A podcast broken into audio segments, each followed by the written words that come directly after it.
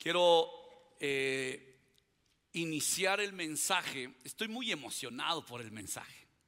Este mensaje me ha, me ha ministrado mucho a mí. Agarra ahí, como dijo Cris, tu libreta o este mensaje va a estar ahí arriba en las redes, como se dice en YouTube. Y el título del mensaje es una pregunta. Y el título es así, ¿por qué debería desaparecer el nombre de nuestro Padre? Esta pregunta, que es el título del mensaje, está basado en una historia en el Antiguo Testamento, en el libro de Números, y está basado en cinco mujeres. Cinco mujeres que estaban, ellas descartadas, ellas estaban fuera de una herencia. Ellas tenían como cualquier papá y mamá, tenían un hogar, pero su padre muere y ellas quedan sin herencia. En esa época, antes de leer esta preciosa historia que está en números 27, para que vayan poniendo ahí en sus, eh, eh, en donde estás escribiendo, ellas eh, tenían un propósito de quedar fuera, ¿no? Más bien, ese era su destino, quise decir. Y al quedar fuera, esta historia del Antiguo Testamento, en esa época las mujeres se quedaban sin herencia. Y lo que yo quiero hacer con ayuda del Señor en este mensaje es poder recordar y enseñarte a algunos que están iniciando en las cosas de Dios qué es la herencia de Dios a mi vida. Si tú estás por primera vez aquí, tú vas a escuchar un mensaje de herencia, esa herencia espiritual.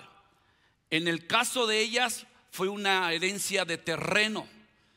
Y quiero que leamos números, versículo 27, del versículo 1 al 4 primero. Solo son 11 versículos, pero primero del 1 al 4. Dice así, cierto día las hijas de Zelofeat, Mala, Noa, Ogla, Milca y Tirsa presentaron una petición.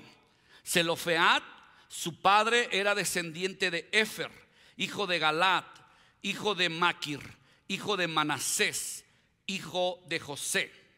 Estas mujeres acudieron a Moisés, al sacerdote Eleazar, a los jefes de la tribu y a toda la comunidad a la entrada del tabernáculo. Ellas dijeron, nuestro padre murió en el desierto, pero no por estar entre los eh, eh, seguidores de Coré, que se rebelaron contra el Señor, sino que murió debido a su propio pecado y no tuvo hijos varones. Versículo 4, y aquí viene el, título del, del mensaje.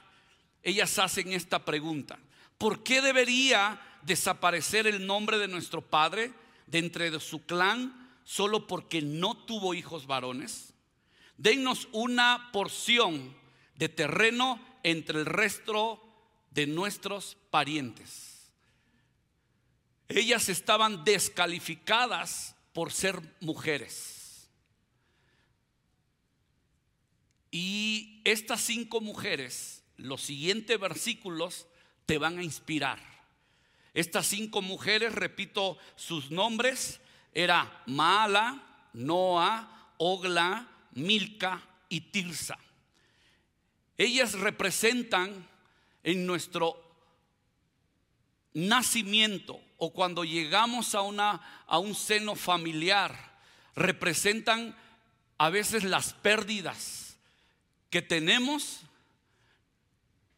representan cuando quedemos descalificados. Tú creces, tú naces y hay cosas en nuestras vidas que nos persiguen, esas faltas de herencia. Y tú deseas crecer. Y cuando llegas a las cosas de Dios, deseas crecer en cosas espirituales. Y yo quiero ayudarte. Yo voy a ser muy, muy específico. Esta historia, hay historias en la Biblia que hay que detenerse. Aquí las predicaciones tratamos de desarrollar siempre cualquier mensaje. En este mensaje en específico, yo me quiero estacionar. He sentido así exprimir, sacar, extraer lo mejor posible de esta preciosa historia de estas cinco mujeres. Y lo primero, el primer punto que yo quiero resaltar es que la fe valiente y sencilla siempre es recompensada. Estas mujeres siendo descalificadas, dijeron, no, no, no, no, no, estamos descalificadas. Como no tuvo hijos varones en el tiempo de la ley, en el tiempo de esa época quedaban fuera. Pero ellas se pararon, dice el versículo 2, lo podrías poner ahí en la pantalla.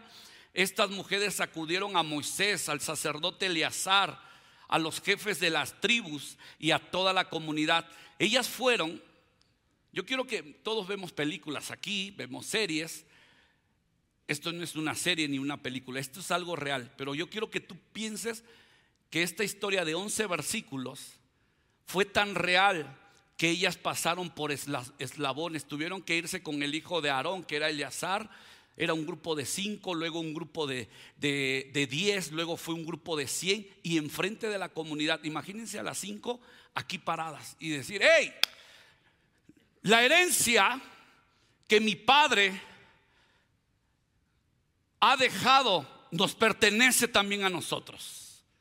Hey, Eliezer, hey, comunidad, aunque somos mujeres, necesitamos que esa herencia de mi padre sea otorgada a nosotros. Y en pocas palabras, para que nuestra herencia prosiga. En ella era un pedazo de terreno para nuestra época. Esa herencia es una herencia espiritual.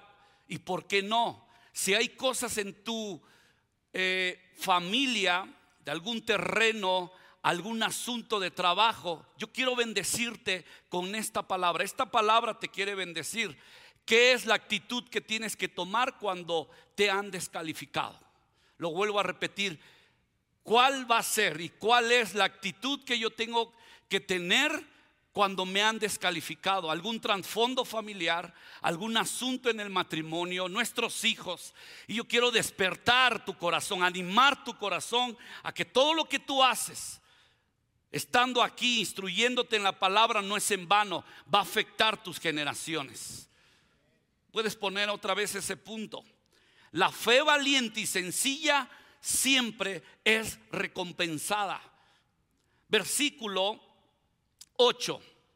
Versículo, nos quedamos en el 4. 5. Entonces Moisés presentó el caso ante el Señor. Provocaron que Moisés presentara un caso nuevo.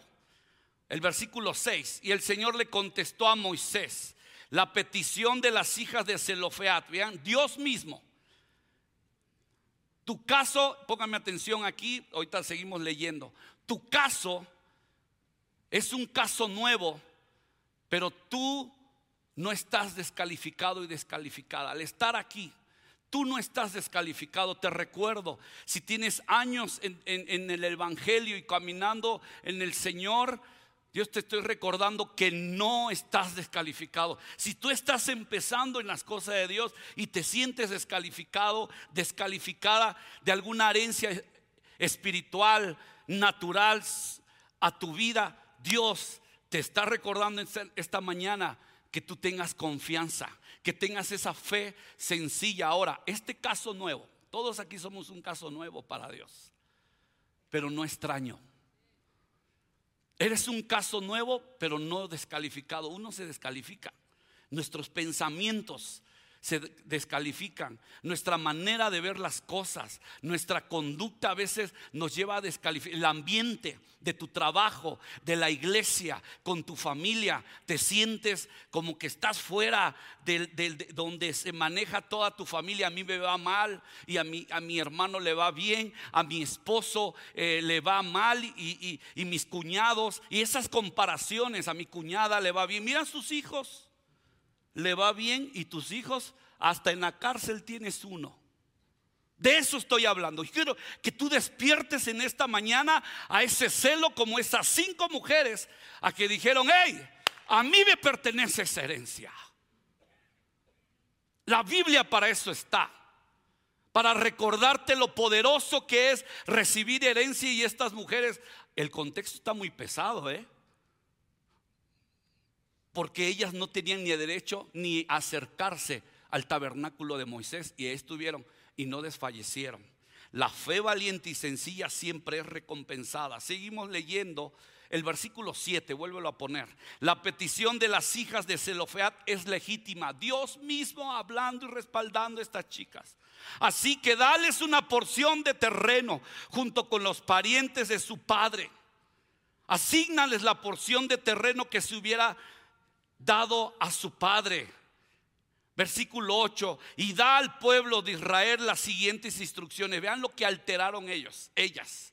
Si un hombre muere sin dejar hijo varón, entonces se le dará su herencia a sus hijas. Y si tampoco tiene hijas, su herencia se transferirá a sus hermanos. Si no tiene hermanos, entrega su herencia a los hermanos de su padre y si su padre no tiene ningún hermano, entonces entrega su herencia al pariente más cercano de su clan. Este es un requisito legal. ¿Puedes leer eso conmigo? Este para el pueblo de Israel, tal como el Señor le ordenó a Moisés. Obvio que dice el pueblo de Israel por el contexto. Pero otra vez yo te recuerdo si te has sentido descalificado o alguien te ha descalificado al gran llamado que Dios tiene para ti, Dios mismo te está diciendo, te tomo en cuenta. Y modifico tu generación que te ha roto. y modifico tu destino y modifico lo que ha pasado en tu vida. Gracias por ese amén, hermana. Es que estas cinco mujeres me han alterado mucho para seguir yo, hablando de mi familia, peleando por mi hija, por los jóvenes, por los matrimonios, por tus hijos. Es una preciosa iglesia esta. Ahora, vámonos a un poquito más a esta historia. Estas cinco mujeres tienen estos nombres hasta raros, pero tienen un significado que nos va a enganchar más porque su significado en algunas de ellas era para que ni se presentaran delante de Moisés. Vamos a ver el significado de ellas, de estas cinco mujeres. Miren lo que significa, no se vayan a Google, ya está. Métete después y si estás viendo esta transmisión ya en YouTube, sigue la prédica y acabando la prédica, ya ves que esto es real. Y si alguien se llama así como, van a ver que sí, como unas de ellas, porque Milka si hay nombres que yo conozco que se llaman Milka, Tirsa, pero bueno, escuchen, mala significa enfermedad, dolencia, débil, frágil, afligido, desgastado. Noah, movimiento inestable, tambalear. Ogla, construir, reedificar, restablecer, reparar. Milka, reina, reinar, reinado, dominio, autoridad. Tirsa, deleite, delicia, favorecida, amar, complacer, agradable. Ahora, ahí deja eh, los significados. Pero pónganme y sigan poniendo atención y ahí en la transmisión en vivo. Escuchen esto. Si se dan cuenta hay de todo. Estaciones diferentes, nombres diferentes con significados diferentes, malos, buenos, regulares, muy buenos como Tirsa, muy malos como Maala, en esa época los padres en el desierto, el pueblo de Israel, estando en el desierto, le ponían los nombres a sus hijos dependiendo las estaciones de cómo ellos la estaban pasando. Hoy en día la palabra desierto para nosotros es un camino difícil, pero el propósito de un desierto es que tú vas a triunfar para tus generaciones. Esto es increíble que esta historia está hace miles de años. Y te estoy recordando a ti que te sientes descalificado, que estás pasando un proceso difícil en tu vida, recordarte que mala no te va a detener para llegar a una tirsa. Tan solo aquí como iglesia. Llegamos aquí descalificados como una mala. A lo mejor estás en una estación como Noah. Estás inestable emocionalmente, espiritualmente. Estás tambaleando en tu fe en tu vida la depresión emocional, la ansiedad. Pero yo te quiero recordar que tú te establezcas en las escrituras, que tú te establezcas que Dios puede modificar esa estación que estás viviendo y tú puedas prosperar en el camino de la fe. Tú vas a prosperar. Es más, yo estoy creyendo más en, en ti que tú en ti mismo. Porque les veo la cara de, ¿a poco esta historia estaba en la Biblia? ¿Por qué no me la habían dicho? Pues hoy, hoy, hoy 19 de febrero del 2023, esta historia ahí está, son 11 versículos, es increíble, pero vuelvo a, a decirte, preciosa es la iglesia, que hay de todo. Identifícate, te voy a dar unos segundos en dónde estás ahorita o has pasado de todo. Yo doy gracias a Dios por la vida de la hermana Patty. Hace unos días, ahorita que estábamos en la mañana compartiendo, me dijo, Misa, yo sentía que hasta me iba. Gracias a todos los intercesores, la hermana Patti, la pastora Patti, la pastora de matrimonios con el pastor Paco, está aquí y está, gracias a Dios por sus vidas. ¿Por, qué menciono a la pastora? Porque tú puedes haber estado como ella hace un par de días, mal de salud. A lo mejor estabas como mala, mal, pero eso no te tiene que desviar que tienes un Dios que te escuche en tu aflicción.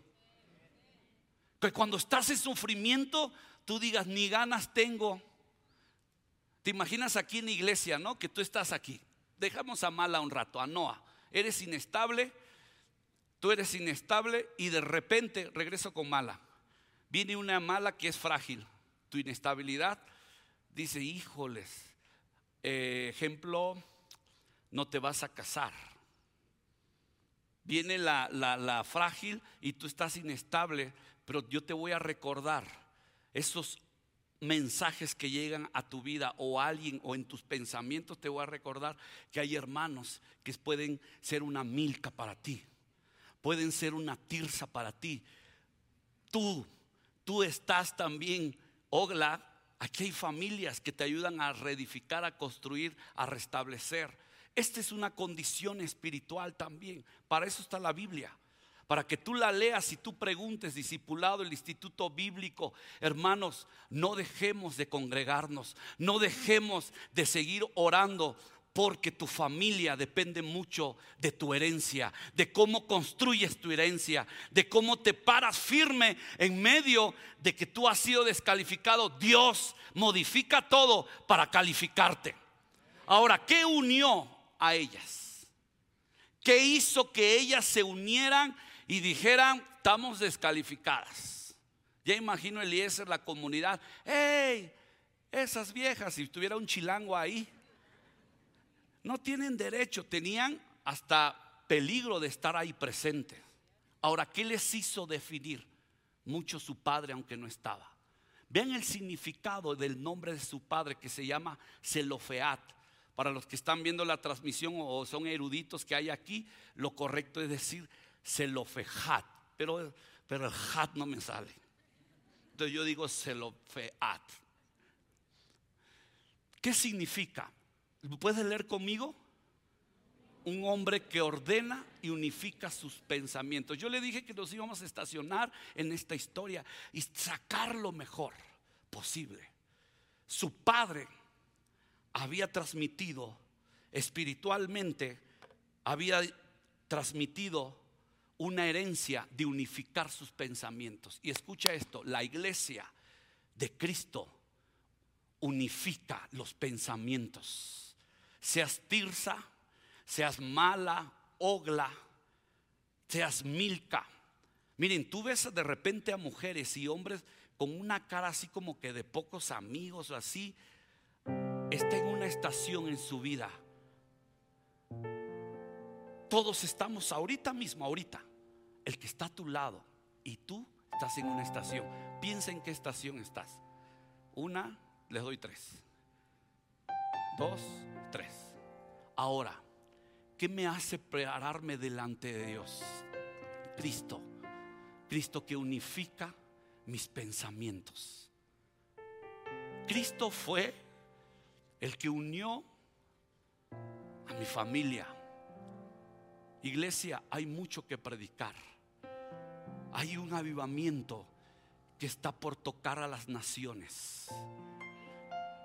Hace la semana pasada en una universidad en Estados Unidos, en Asbury, la ciudad del estado de Kentucky, una universidad empezaron en un chapel, en una, en un este, chapel, lo que no entienda chapel que digo, en un devocional, un devocional en un colegio, en, en una, en, sí, en una universidad, empezaron a adorar, no han parado.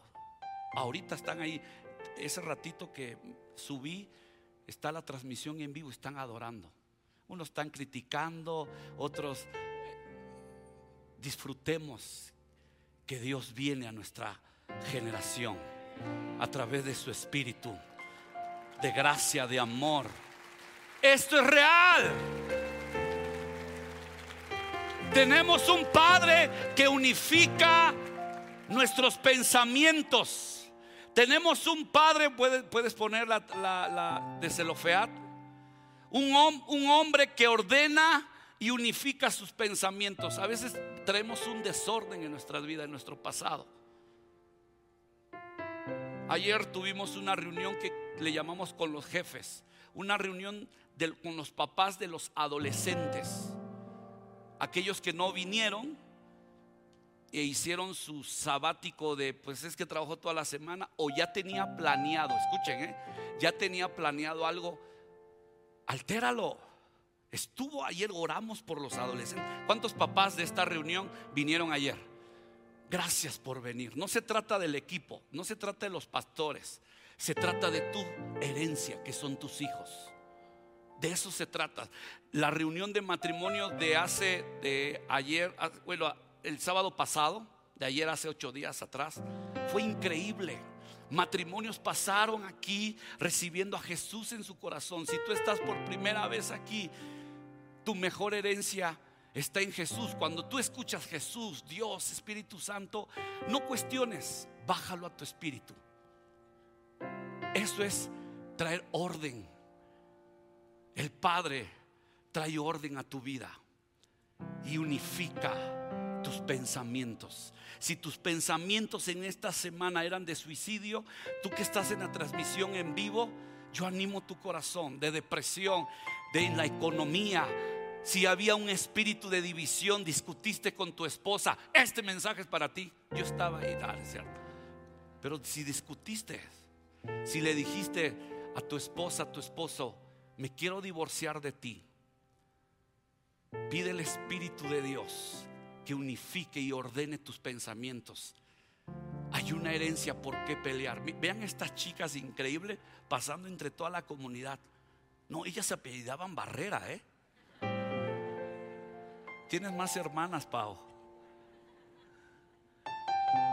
Pero eso nos deja la Biblia, historias reales para una vida espiritual real que eres tú. Quiero dar un segundo punto. Lo puedes poner. Ellas no veían su tierra y la pidieron. Eso es increíble. ¿Se dieron cuenta? O sea, ¿cómo voy a pedir y reclamar algo que no sé. Y ahí es donde muchos dejan de pelear. Eso es increíble. Yo no sé cómo le va a, ir a mis hijos, cómo se les le, va a ir a mi negocio. No sé cómo le va a ir a mis nietos. ¿Sabes cómo le va a ir? Dependiendo de cómo peleas tu herencia. No los entregues. Estamos viviendo en una época terrible, hermano. Métete a la oración de lunes y miércoles y viernes. Párate. 6 de la mañana. Es que son bien aburridas. Tú eres bien aburrido. Reuniones, cuando vayas en tu trabajo, no tengas miedo los dueños del trabajo, directores de algún área de trabajo. Tú pide permiso, puedo orar. Si eres dueño, pues no pidas permiso. Tú puedes orar Dios ha unificado y, ha ordenado tus pensamientos. Párate, reclama la herencia que Dios te ha dado a través de esas familias. Aquí hay hermanos que sus trabajadores no son cristianos y los ponen a orar. ¿Cuántos? ¿Habrá uno aquí? Gracias, hermano. Nadie de este lado. Dios unifica y ponte a orar, ponte en una esquina. miren, hace unos días, el 5 de febrero, se hicieron los premios Grammys. Hubo un momento que había una canción por un cantante que le puso a la canción sin santidad. Así se llamaba. El tipo se vistió lo que creemos que es un diablo, quién sabe las, especificaciones, pero estamos siendo desafiados para que nuestra herencia sea corrompida. Cualquier nombre que tú tengas de estación no define que Dios ha unificado y ha ordenado tus pensamientos. Háblalo. No estés de amargado aquí. Lo mismo, el pastor Alejandro que regaña si no soy una niña, ni eres un orgulloso, porque a lo mejor está haciendo de bendición para otro. Es que la alabanza, ay, hasta tú ya traes el uncionómetro. Es que el misa con su playerita esta se hubiera puesto una corbata. Cállese, hermano. Yo estoy presumiendo mi playera, mi... porque todo es por fuera. No, que fíjate que estaba yo allá en el área de niños. Bendecimos el área de niños. Hay gente que no entra aquí. Y tú llegas y está sucio allí. Y estás. en ¿Te imaginas lo mala? Lo, sacas ahí cosas de contexto. Tus hijos te escuchan. Vamos a pelear, a luchar por esa herencia buena y sana. Estas cinco mujeres representan tu estación, pero no definen tu futuro Que tienes una herencia gloriosa. Tú tienes, por eso estás aquí. No lo vieron.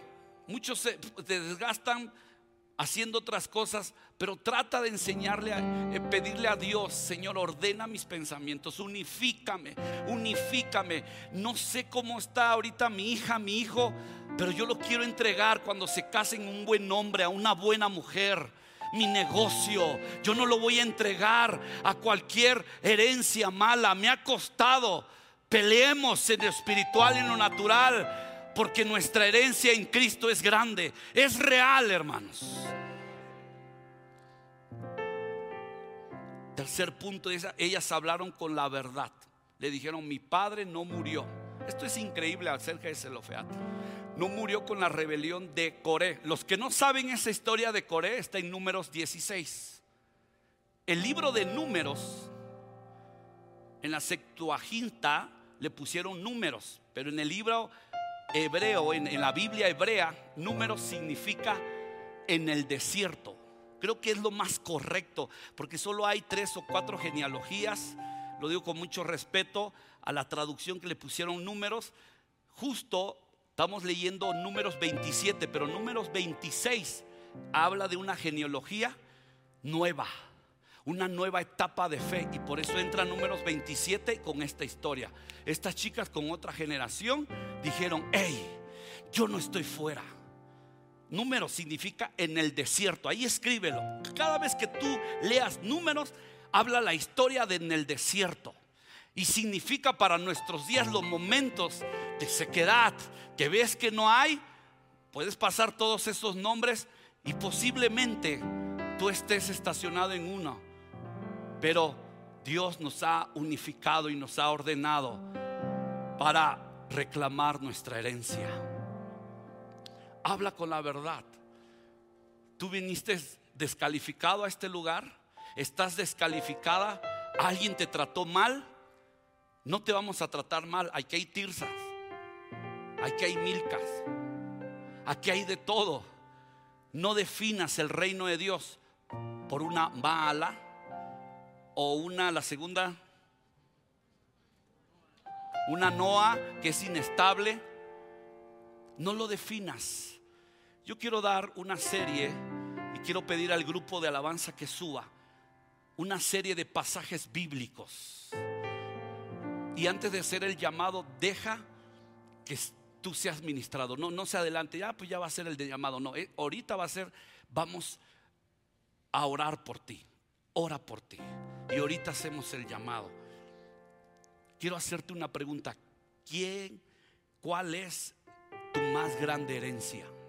Eso le vas a enseñar a tus hijos. Y ahorita te lo pregunto a ti y recuérdalo para ti. ¿Cuál es tu más grande herencia? Nos va a decir la misma Biblia cuál es nuestra más grande herencia. Lamentaciones 3:24. Me digo a mí mismo, puedes leer conmigo, ahí están las pantallas y los que están en la transmisión, me digo a, a mí mismo, el Señor, y que dice, en Él esperaré. ¿Quién es tu mayor herencia? El Señor. Está hablando de Dios. Esa es tu mayor herencia.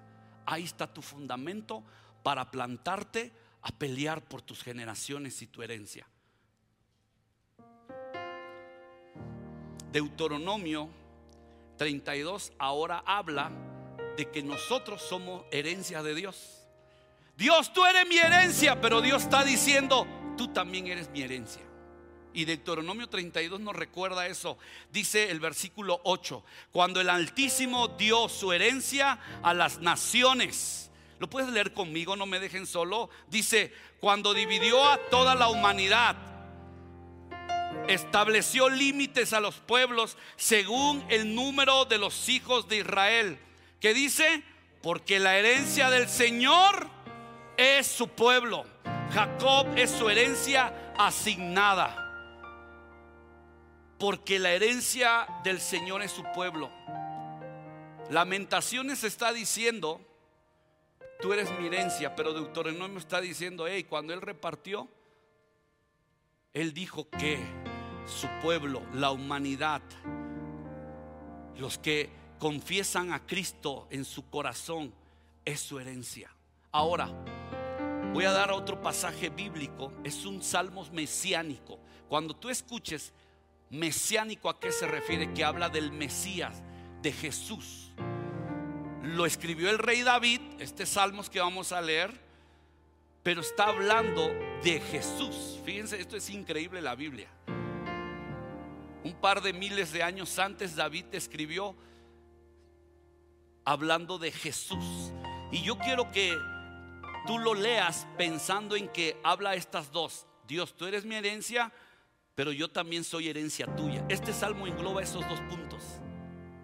Es el Salmos 16.5.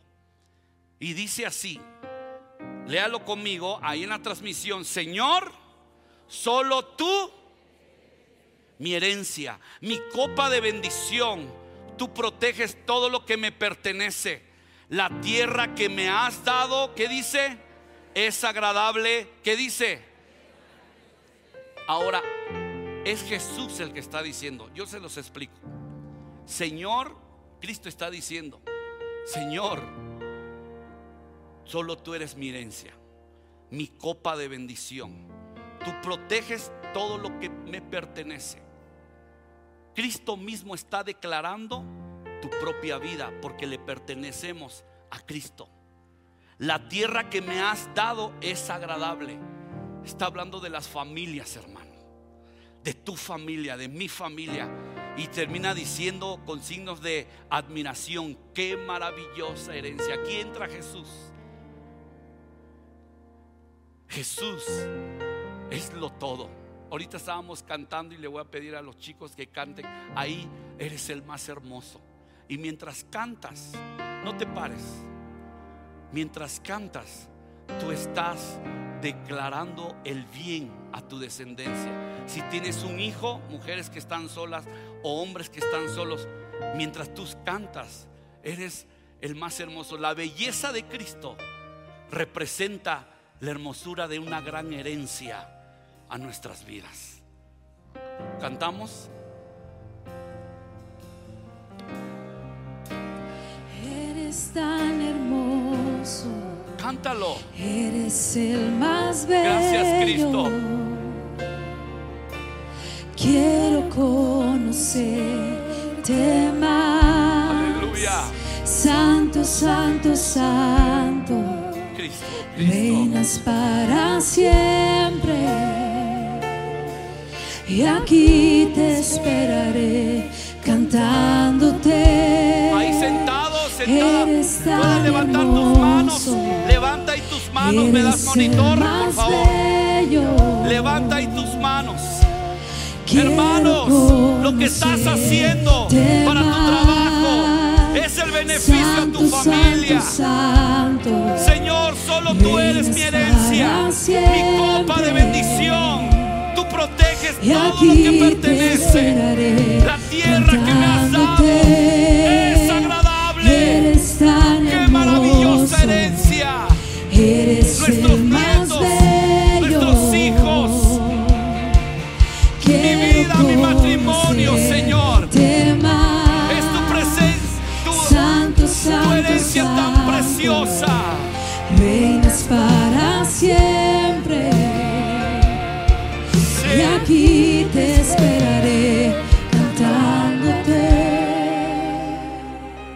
Que leamos Isaías 54, 17. Esta declaración, si tú estás descalificado en tus pensamientos, Dios está unificando y ordenando tus pensamientos en esta reunión. Y este pasaje de Isaías tiene un trasfondo tan fuerte y te está esperando que lo declares. Vamos a leer 54, 17 de Isaías. Ponlo en la pantalla, quiero ver que lo pongas. Ok, ya que está ahí, lo vas a leer para ti. Estamos exaltando a Cristo. Dice así, una, dos, tres.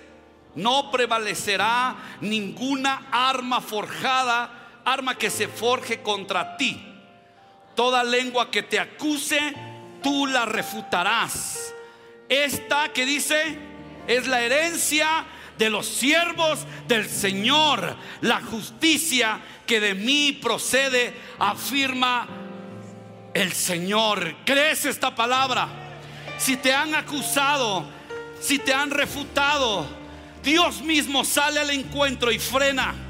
Tus hijos van a caminar con propósito, con herencia. Tus hijos van a tener tú mismo. Miren, muchos ya están en su vejez de pensamientos y tienen 50 años. Ya no se diga los de 30 o, o los de 20 como yo. No es cierto, los de 40. Porque tu enfermedad que tienes, piensas que ya te frenó. Tu boca no se frena. Está diciendo Isaías, esta es la herencia de los siervos del Señor. La justicia que de mí procede. Dios es tu justicia. Dios afirma tu herencia. Puedes decir amén. Eres el más hermoso, Jesús. Eres el más hermoso.